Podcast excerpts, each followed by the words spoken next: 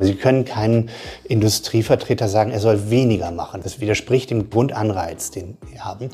Wenn Sie aber sagen Null Emissionen, dann ist immer erstmal so 30 Sekunden Stille im Raum und alle denken, ich bin der radikalste von allen Klimaforschern. Und dann wird denen langsam klar, Null ist viel besser als weniger. Denn Null heißt, ich muss was anders machen. Das sagt der Klimaphysiker Anders Levermann vom Potsdamer Institut für Klimafolgenforschung. Er will uns zeigen, dass wir eine Wirtschaft haben können, die unendlich wachsen darf und dass wir dabei gleichzeitig das Klima retten können. Dazu hat er ein Buch geschrieben, es heißt Die Faltung der Welt. Wie das genau funktionieren kann, darüber sprechen wir in dieser Gradmesserfolge. Später erklärt euch außerdem mein Kollege Sinan Retschper, warum wir das Problem mit dem CO2 nicht lösen, indem wir es einfach in der Erde verpressen. Der Gradmesser ist der Klimapodcast des Tagesspiegels. Ich bin Ruth Ziesinger. Herzlich willkommen.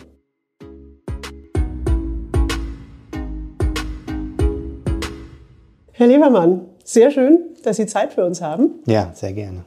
Wir sitzen hier im Potsdam Institut für Klimafolgenforschung auf dem Telegrafenberg. Das ist ein sehr, sehr schöner Ort. Hier forschen Sie selber schon seit 20 Jahren ungefähr. Sie haben aber auch längere Zeit zum Beispiel in den USA, in Indien, in China geforscht und seit zehn Jahren ungefähr schauen Sie dabei auch auf den Zusammenhang zwischen Klimaerwärmung und Wirtschaft. Wieso? Was ist denn das Problem unserer Wirtschaft im Blick auf die sich erwärmende Welt? Naja, es gibt zwei wichtige Aspekte, die auch lange bekannt sind. Das einerseits, unser Wohlstand ist direkt gekoppelt mit dem Verbrennen von fossilen Brennstoffen. Nicht nur damit, auch mit Ressourcenverbrauch und so weiter. Aber das, was wir in den letzten 150 Jahren erlebt haben, das ist alles an fossile Brennstoffe gebunden und damit direkt an das Klimaproblem. Das heißt, die Wirtschaft verursacht das Klimaproblem. Und die Wirtschaft wird aber auch unter dem Klima leiden, unter den Klimafolgen leiden und damit dann eben auch die Gesellschaft. Und dabei muss man die Wirtschaft auch immer als Teil der Gesellschaft begreifen. Es hat also wenig Wert, wenn man diese Sichtweise hat, die Wirtschaft gegen uns, weil wir sind Teil dieses Wirtschaftssystems und müssen deswegen auch damit Verantwortung übernehmen und können das nicht so sagen, die gegen uns, sondern wir in die Zukunft. Sie haben in Ihrem Buch vor vielen Kapiteln ein Zitat aus Liedern von Tom Waits, dem amerikanischen Sänger und Künstler. Und in Ihrem Büro hängt auch noch ein Bild von Tom Waits. Und jetzt ist Tom Waits jemand, der zumindest in seinen Liedern, habe ich das Gefühl, so eine sehr große Sympathie für das Scheitern auch mitträgt. Warum haben Sie denn gerade seine Zitate ausgewählt? Ja, Tom Waits begleitet mich schon immer. Ich komme aus Bremerhaven, ich komme aus einer Arbeiterfamilie und äh, für mich ist das einfach ein, so ein Anti-Held, der für mich zum Held geworden ist. Das ist einfach eine, eine schöne Art. Ähm, und die Zitate, da gibt es so viele und die Lieder sind einfach Gedichte. Und alle, meine gesamte Familie findet es furchtbar, wie der singt, aber die Inhalte sind alle schön. Ja. And she loves you for all that you're not. Das ist fantastisch. Hallo, ich bin Anke Mürre, stellvertretende Chefredakteurin beim Tagesspiegel. Vielen Dank, dass ihr unseren Podcast hört. Wenn er euch gefällt, dann probiert doch auch mal unsere digitale Zeitung aus. Als E-Paper oder Digitalabo auf tagesspiegel.de. Hier bekommt ihr täglich einen guten und verlässlichen Überblick über alles, was für euch wichtig ist. Aus Berlin, Deutschland und der Welt. Jetzt einfach gratis testen unter tagesspiegel.de slash probieren. Wir freuen uns auf euch. Der Tagesspiegel aus der Welt, aus der Weltstadt. Sie haben es jetzt gerade gesagt, also unser Problem ist, dass wir einfach CO2 ausstoßen, dadurch, dass wir produzieren mit Hilfe von fossilen Energien. Jetzt, wenn man sich anguckt, die Unternehmen, die wir hier so haben in unserem Wirtschaftssystem, in unserem kapitalistischen Wirtschaftssystem, wenn ich das so sage, die haben ja das Ziel, immer mehr zu produzieren, immer mehr herzustellen, also quasi unendlich zu wachsen. Und dadurch steigt ja dann logischerweise der CO2-Ausstoß. Heißt es dann nicht, dass wir die Klimakrise eigentlich dadurch lösen sollten, indem wir einfach weniger produzieren und dadurch dann einfach auch weniger CO2 ausstoßen? Ja, das ist eine vollkommen sinnvolle und naheliegende Schlussfolgerung, die ja auch von vielen, vielen gezogen wird. Das Problem ist einfach nur, dass wir nicht aufhören können, uns zu entwickeln. Also wir haben natürlich extreme Armut noch immer auf dem Planeten. Wir haben starke Ungleichheit auf dem Planeten. Die muss weiter reduziert werden. Und dafür brauchen wir auch wirtschaftliche Aktivität. Das heißt, eine Reduktion alleine in der Wirtschaftsaktivität, die ist gar nicht unbedingt wünschenswert, wenn Sie nach Indien gehen, nach Brasilien oder nach Südafrika, nach China. Ein zusätzlicher Aspekt ist, eine Reduktion hilft nur bedingt. Denn mhm. das ist wichtig und das wissen viele Leute nicht. Und das ist ein physikalischer Fakt. Wir können die Temperatur des Planeten nur stabilisieren, wenn wir auf Null Emissionen kommen. Weil das CO2, was wir in die Atmosphäre bringen, ist ein bisschen wie Plastik. Da wissen wir, dass Plastik bleibt für immer in der Umwelt. Das CO2 bleibt faktisch auch für immer in der Atmosphäre, nämlich weil es CO2 ist, was wir neu hinzubringen. Es ist nicht das Ausatmen unserer Luft, was dann von den Pflanzen aufgenommen wird und so, sondern es ist ein C in Form von Kohle, Öl und Gas, was 100 Millionen Jahre nicht in der Atmosphäre war. Wir graben es aus, wir verbrennen es, also wir oxidieren es, machen CO2 draus und dann bleibt das da für immer.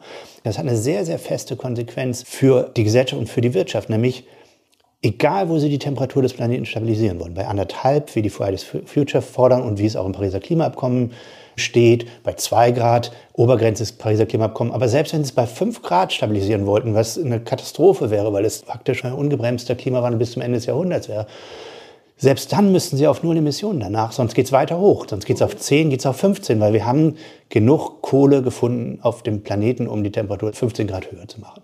Und das, das wollen wir uns gar nicht vorstellen, was dann passiert. Jetzt haben Sie was aufgemacht, eine Schere, die das Wachstumsdilemma sein könnte, dass Sie ansprechen, nämlich wir müssen einerseits weiter wachsen, also weiterentwickeln, haben Sie gesagt, und gleichzeitig dürfen wir aber eben gar kein CO2 mehr ausstoßen. Habe ich das so richtig verstanden oder würden ja, Sie das anders? Nee, das ist vollkommen richtig und das ist in dieser Form jetzt erstmal ein Dilemma, was wir eigentlich schon aufgelöst haben, denn mit dem Emissionshandel in Europa sind wir dabei, das zu lösen. Wir sind nur viel zu langsam. Aber ähm, die Leute reden häufig von einer CO2-Bepreisung. Äh, diese Bepreisung ist gar nicht so der zentrale Punkt für mich jetzt konkret als Komplexitätsforscher, wenn Sie so wollen, sondern der Fakt, dass diese CO2-Zertifikate, die Emissionszertifikate, die wir in Europa an die Unternehmen verkaufen, dass die immer weniger werden und zur Mitte des Jahrhunderts null sein werden. Das ist schon vorgegeben und das bedeutet faktisch, dass der Emissionshandel in den nächsten 20 Jahren einem Emissionsverbot gleichkommt. Der betrifft ja im Moment vor allem auch die, die Industrie und die, die Energiewirtschaft und gar nicht so die normalen Menschen. Nee, das muss man sich sowieso klar werden. Als Einzelperson können wir das Ganze gar nicht lösen. Wir müssen den Strukturwandel erlauben in der Gesellschaft, sodass alles, was Sie im Supermarkt kaufen, jede Art und Weise, wie Sie von A nach B kommen, wie Sie, wie Sie Dinge transportieren, dass das alles CO2-frei passiert. Also dieser Emissionshandel, der bedeutet einfach, Sie können Energie in Deutschland nur produzieren mit CO2-Ausstoß, wenn Sie dafür ein Zertifikat haben. Und dieses Zertifikat, das kostet etwas. Und jedes Jahr werden weniger rausgegeben. Pro Tonne CO2 mittlerweile fast 100 Euro. Und jetzt wird es tatsächlich relevant für die Firmen, denn diese 100 Euro, die sind tatsächlich die, wenn Sie wollen, tun weh wenn sie sie ausgeben müssen und bringen ihnen einen wirtschaftlichen Wettbewerbsvorteil, wenn sie sie nicht ausstoßen müssen. Und das ist genau der Gedanke vom Emissionshandel. Da gehen Sie jetzt gerade schon voll rein in die Grenzen, von denen Sie sagen, die wir eigentlich brauchen. Ich würde gerne trotzdem noch Sie bitten, weil ich glaube, das ist ein Punkt, der wichtig ist, um Ihre Argumentation zu verstehen, dass Sie mir und den Zuhörerinnen und Zuhörern einen anderen Begriff erklären, der für Sie sehr wichtig ist. Und zwar geht es mir um das Prinzip der Selbstverstärkung. Also in Ihrem Buch Die Faltung der Welt, da spielt er eine ganz wichtige Rolle. Was ist dieses Prinzip der Selbstverstärkung und warum ist das so entscheidend für die Klimakrise?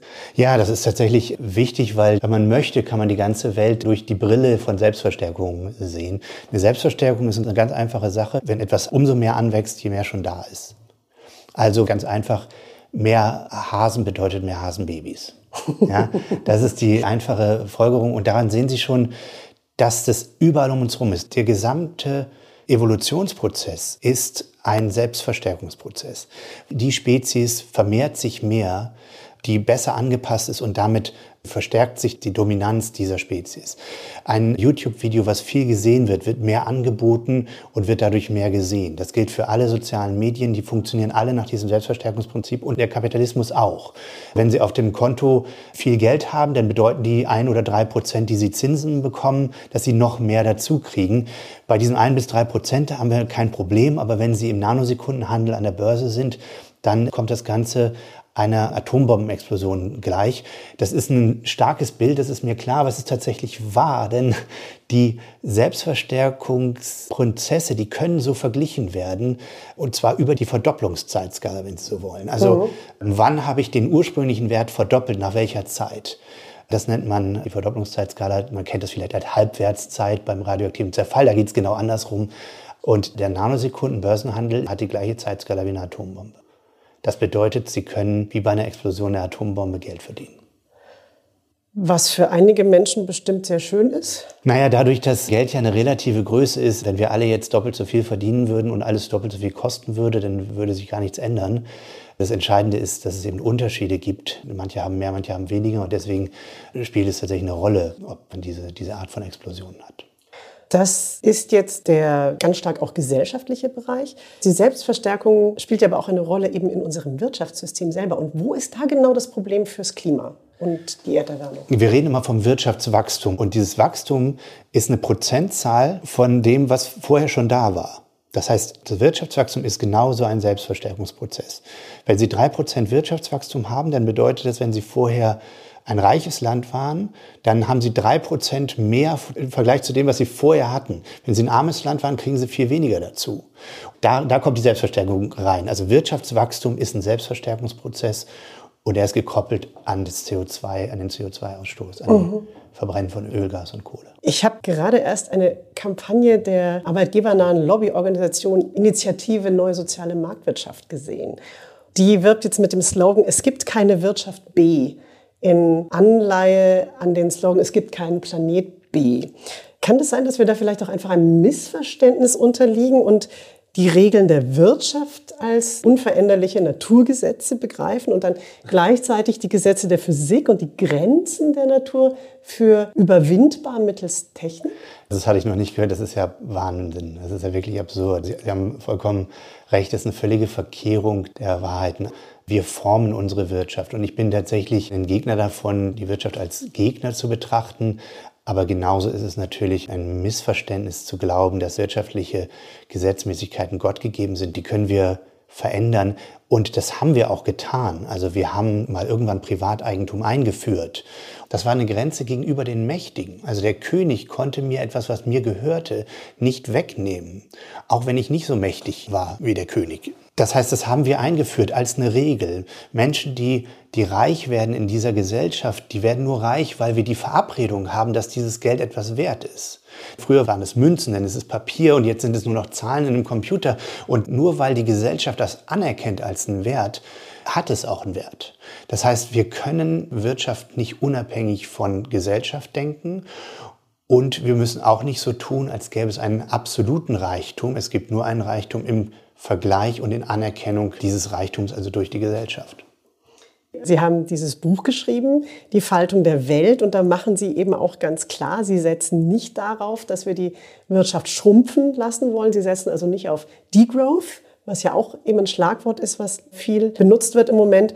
Und stattdessen haben Sie andere Prinzipien. Also Sie haben eben die Grenzen gerade schon genannt und das Prinzip der Faltung das Konzept der Faltung. Was ist denn das Konzept der Faltung? Faltung klingt jetzt erstmal ungewöhnlich. Ja, das ist auch tatsächlich ein, ein Wort aus der Chaostheorie, worin ich promoviert habe. Und das Konzept für Faltung, wenn man so will, ist die Trajektorie eines Systems. Das, die Trajektorie? Ja, der Pfad eines Systems, was voran möchte, was expandieren möchte, aber in einem endlichen Raum ist. Wir betrachten Wirtschaft gerade so, als würden wir im unendlichen Raum existieren. Deswegen können diese Wachstumskurven ins Unendliche hochgehen. Und wenn man genau darüber nachdenkt, ist es auch in Bezug auf Wirtschaftswachstum gar nicht so schlimm, weil es ist erstmal nur eine Zahl im Computer und die darf gerne groß werden. Das interessiert keinen. Das Problem ist ja, dass sie verbunden ist mit CO2-Ausstoß und Ressourcenabbau. Und das kann tatsächlich nicht unendlich wachsen auf einem endlichen Planeten. Viele Leute denken dann, dass das eine Einschränkung der Freiheit ist. Da kommt diese Faltung ins Spiel, denn sie können unendliche Bewegungsfreiheit in einem endlichen Raum haben. Ein Vogelschwarm, der nicht ins All fliegen kann und nicht in den Ozean stürzen darf, ist offensichtlich begrenzt in einem Raum, kann sich aber in diesem Raum frei bewegen. Oder mathematisch ausgedrückt, wie viele Zahlen gibt es zwischen 0 und 1? Das ist mhm. klar ein begrenzter Raum, aber es gibt unendlich viele Zahlen da drin. Und genauso äh, haben wir das in der Musik. Wir machen das die ganze Zeit. Wir sind begrenzt darin, welche Frequenzen wir hören können. Wir sind auch darin begrenzt, wie schnell wir Informationen aufnehmen können. Das heißt aber nicht, dass wir darin begrenzt sind, welche Musik wir komponieren können. Jede Generation generiert neue Musikformen, generiert neue Ausdrucksformen in Kunst und Kultur.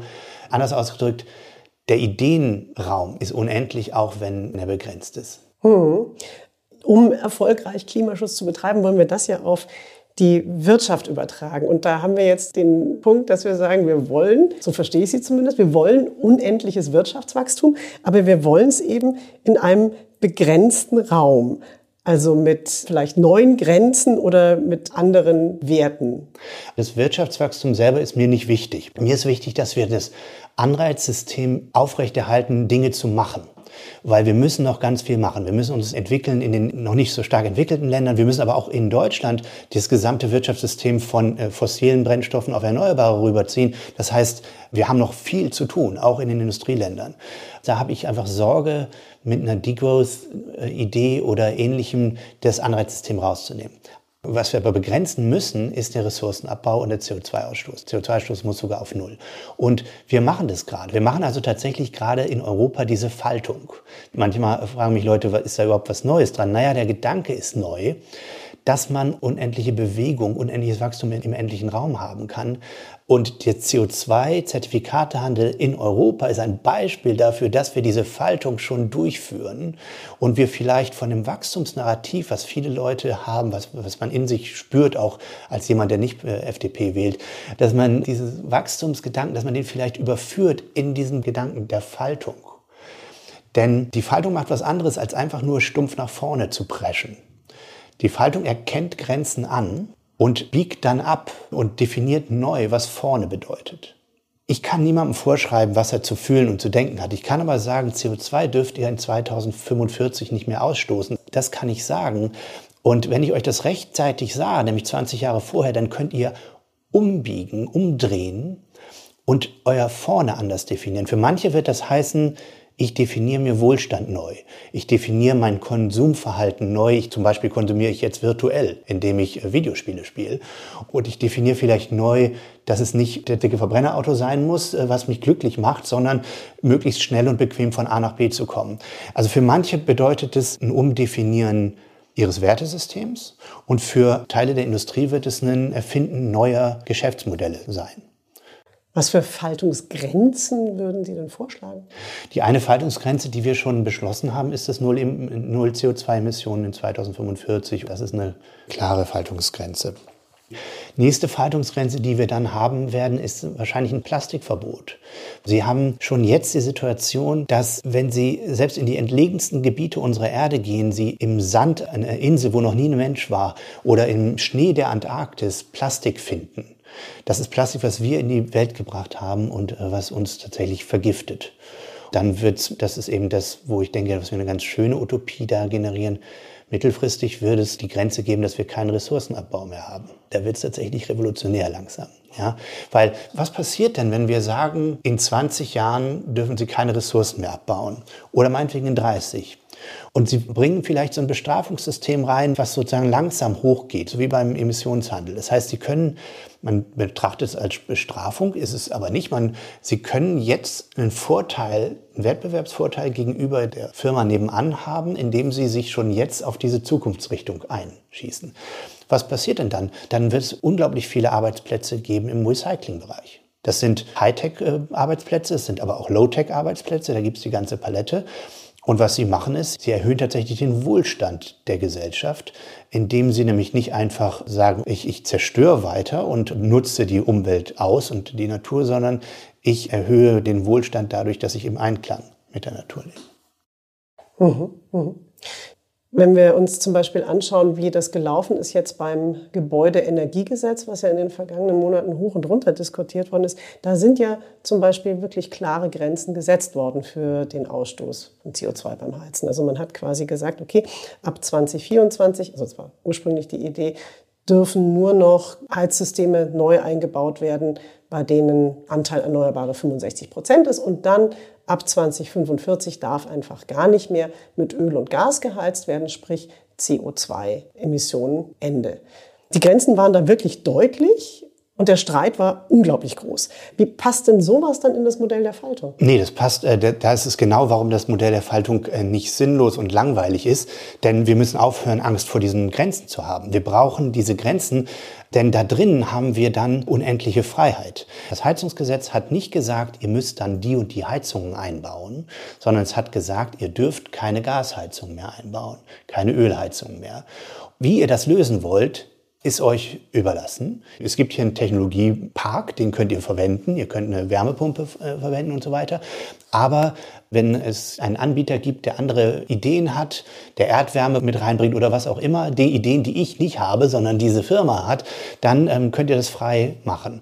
Die Alternative wäre ein Mikromanagement, wo ich die Lösung vorgebe. Und ich glaube, das liegt der Klimabewegung auch sehr nahe emotional, der Umweltbewegung insgesamt, also vorzugeben, wie man zu leben hat sozusagen. Ich glaube aber, dass das ein Fehler ist, den wir in der Vergangenheit gemacht haben. Ich glaube, wir müssen uns wieder darauf zurückziehen, diese klaren Grenzen zu setzen, wie zum Beispiel keine Gasheizung mehr.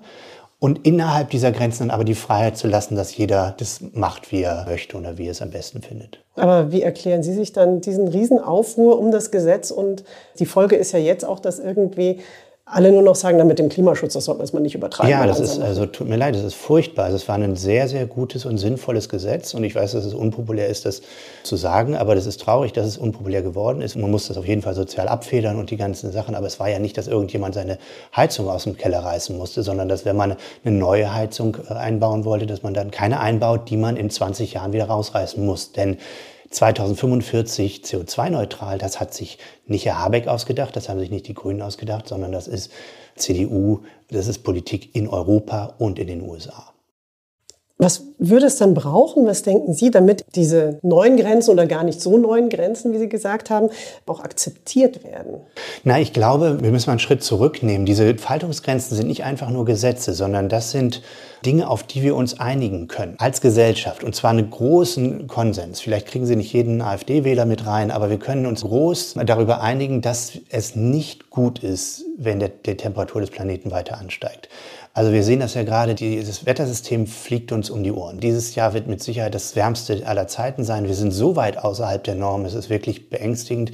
Wir haben Überschwemmungen im Ahrtal, wir haben Elbefluten in der Vergangenheit gehabt, wir haben eine Hitzewelle in Indien, in äh, Australien die ganze Zeit. Ja. Wir sind in der Nähe dieses Feuerwerks, was ich schon seit 10, 15 Jahren spreche.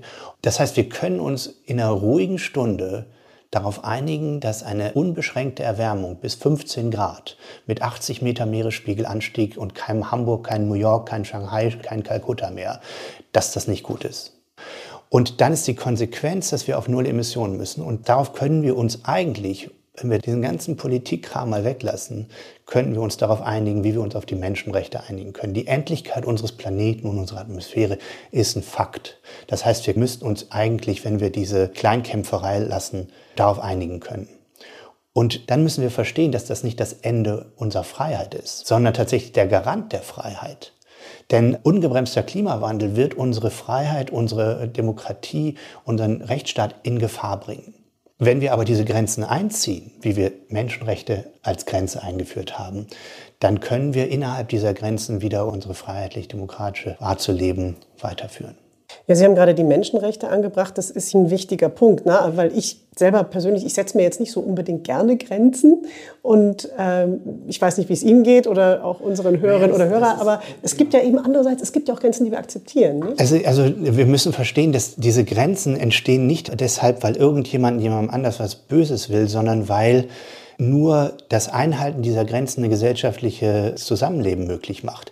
Natürlich ist es eine Begrenzung zu sagen, du darfst nicht morden, aber das ist eine sehr sinnvolle Grenze und zwar einfach, weil sie mir die Freiheit gibt, dass ich nicht, wenn ich um die Ecke gehe, Angst haben muss, dass mich jemand umbringt. Wir haben diese Regeln ja die ganze Zeit eingeführt und das müssen wir auch. Ich denke, das Mikromanagement darf man nicht machen, aber wir einigen uns die ganze Zeit auf Grenzen. Und eine, die wirklich sehr, sehr naheliegend und grundlegend ist, ist, dass unser Planet begrenzt ist. Sie sprechen ja auch mit Firmenchefs und unterhalten sich mit ihnen darüber, wie so unser Wirtschaften weitergehen kann. Wie reagieren die denn, wenn Sie ihnen sagen, ja, das ist jetzt eben nicht die Frage, ob ihr das nächste CO2-Kompensationsprojekt in Indonesien äh, finanziert oder nicht, sondern ihr müsst selber in euren Produktionsketten, in der Lieferkette runter auf CO2 Null. Was sagen die dann? Ich spreche tatsächlich fast ausschließlich mit Industrievertretern. Also meine Vorträge sind hauptsächlich dort das ist fast durch die Bank positives Echo, weil die assoziieren ursprünglich immer alle Umweltthemen und damit auch das Klimathema als ein Reduktionsthema und ähm, betrachten es damit als natürlichen Feind, weil sie können keinen Industrievertreter sagen, er soll weniger machen. Das, ist, das widerspricht dem Grundgedanken, dem Grundanreiz, den wir haben. Wenn Sie aber sagen Null Emissionen, dann ist immer erstmal so 30 Sekunden Stille im Raum und alle denken, ich bin der radikalste von allen Klimaforschern. Und dann wird nach 30 Sekunden, in denen ich rede oder nicht, wird denen langsam klar, Null ist viel besser als weniger. Denn Null bedeutet nicht Reduktion, bedeutet nicht, ich muss weniger Wirtschaftswachstum haben, sondern es das heißt, ich muss was anders machen.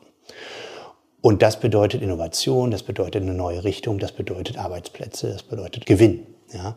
Und dann ist immer noch das nächste, das muss aber für alle gelten, damit ich tatsächlich auch einen Wettbewerbsvorteil habe, wenn ich diesen Weg einschlage. Und das ist das, wo wir als Gesellschaft helfen können. Und das ist eben leichter in Form von klaren Grenzen als in Form von fünf Millionen Regulationen. Und schaffen wir das noch? Wir müssen das ja global hinkriegen. Wir sind gerade dabei. Ich kann das tatsächlich nicht vorhersagen. Mein Optimismus zieht sich daraus, dass ich denke, dass die USA gerade auf dem Pfad sind, tatsächlich auf Null Emissionen. Natürlich auch zu langsam, auf einem anderen Pfad auch tatsächlich. Europa hat den Emissionshandel, der auch immer noch zu langsam, also äh, ist aber dennoch auch in die richtige Richtung geht. Und China in gewissem Sinne heimlich im Hintergrund auch diesen Pfad einschlägt, weil China hat tatsächlich ein enormes Klimaproblem. Die brauchen den Monsun als stetiges, ähm, natürliches System und der wird stark gestört durch den Klimawandel.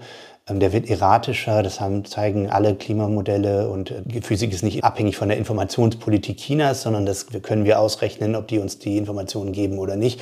Und wir wissen, die haben ein Überschwemmungsproblem, die haben ein Dürreproblem und, und die ganze Palette. Die haben Taifune, die immer stärker werden, genau wie die Hurricane, das gleiche Physik, nur unterschiedlicher Name. Deswegen ist China auch auf dem Weg. Und wenn die drei tatsächlich in diese Richtung gehen, dann hoffe ich, dass wir den Rest der Welt mitziehen können, wenn wir das ähm, wirklich ernst nehmen und weiterführen. Herr Lebermann, haben Sie ganz herzlichen Dank. Ja, sehr gerne. Wenn ihr mehr über Anders Levermanns Ideen zur Faltung unserer Welt erfahren wollt, den Link zu seinem Buch und zu seiner Website findet ihr in den Show Notes. Hallo, ich bin Lorenz Marold, Chefredakteur beim Tagesspiegel. Wenn Ihnen unser Podcast gefällt, testen Sie doch gerne auch mal unser E-Paper oder unser Digital-Abo mit allen Inhalten von tagesspiegel.de. Wir sind rund um die Uhr für Sie da, damit Sie wissen, was wirklich wichtig ist. In Berlin, in Deutschland und international. Sie können unser Angebot jetzt gratis testen unter tagesspiegel.de slash probieren. Der Tagesspiegel aus der Welt, aus der Weltstadt. Wir haben es jetzt, glaube ich, alle verstanden. Wir müssen runter auf Netto-Null-Emissionen. Das heißt, raus aus fossilen Energien.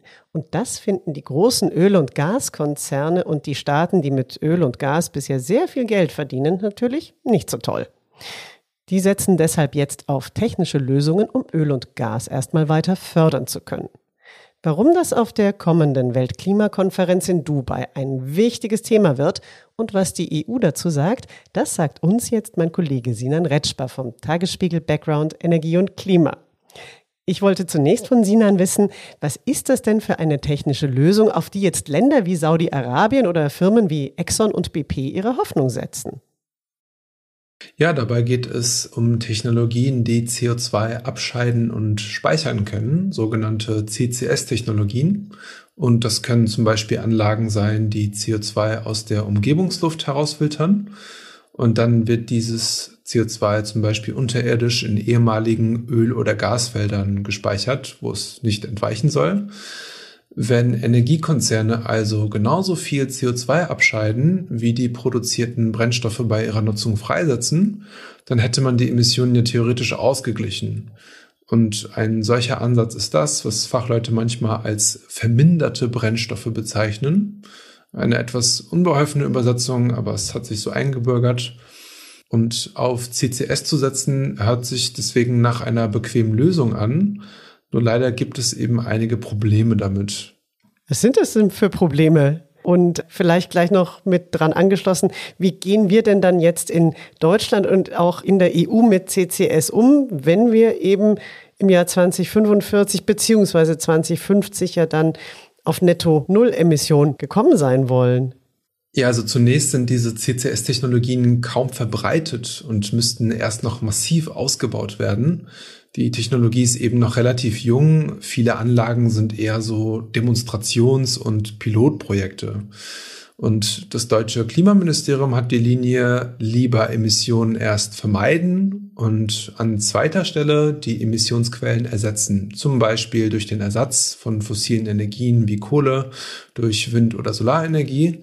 Und erst an dritter Stelle kommt laut Klimaministerium der Ansatz zu verhindern, dass entstandenes CO2 in die Atmosphäre gelangt, weil das eben so aufwendig ist, das Treibhausgas einzufangen, zu speichern oder wiederzuverwenden.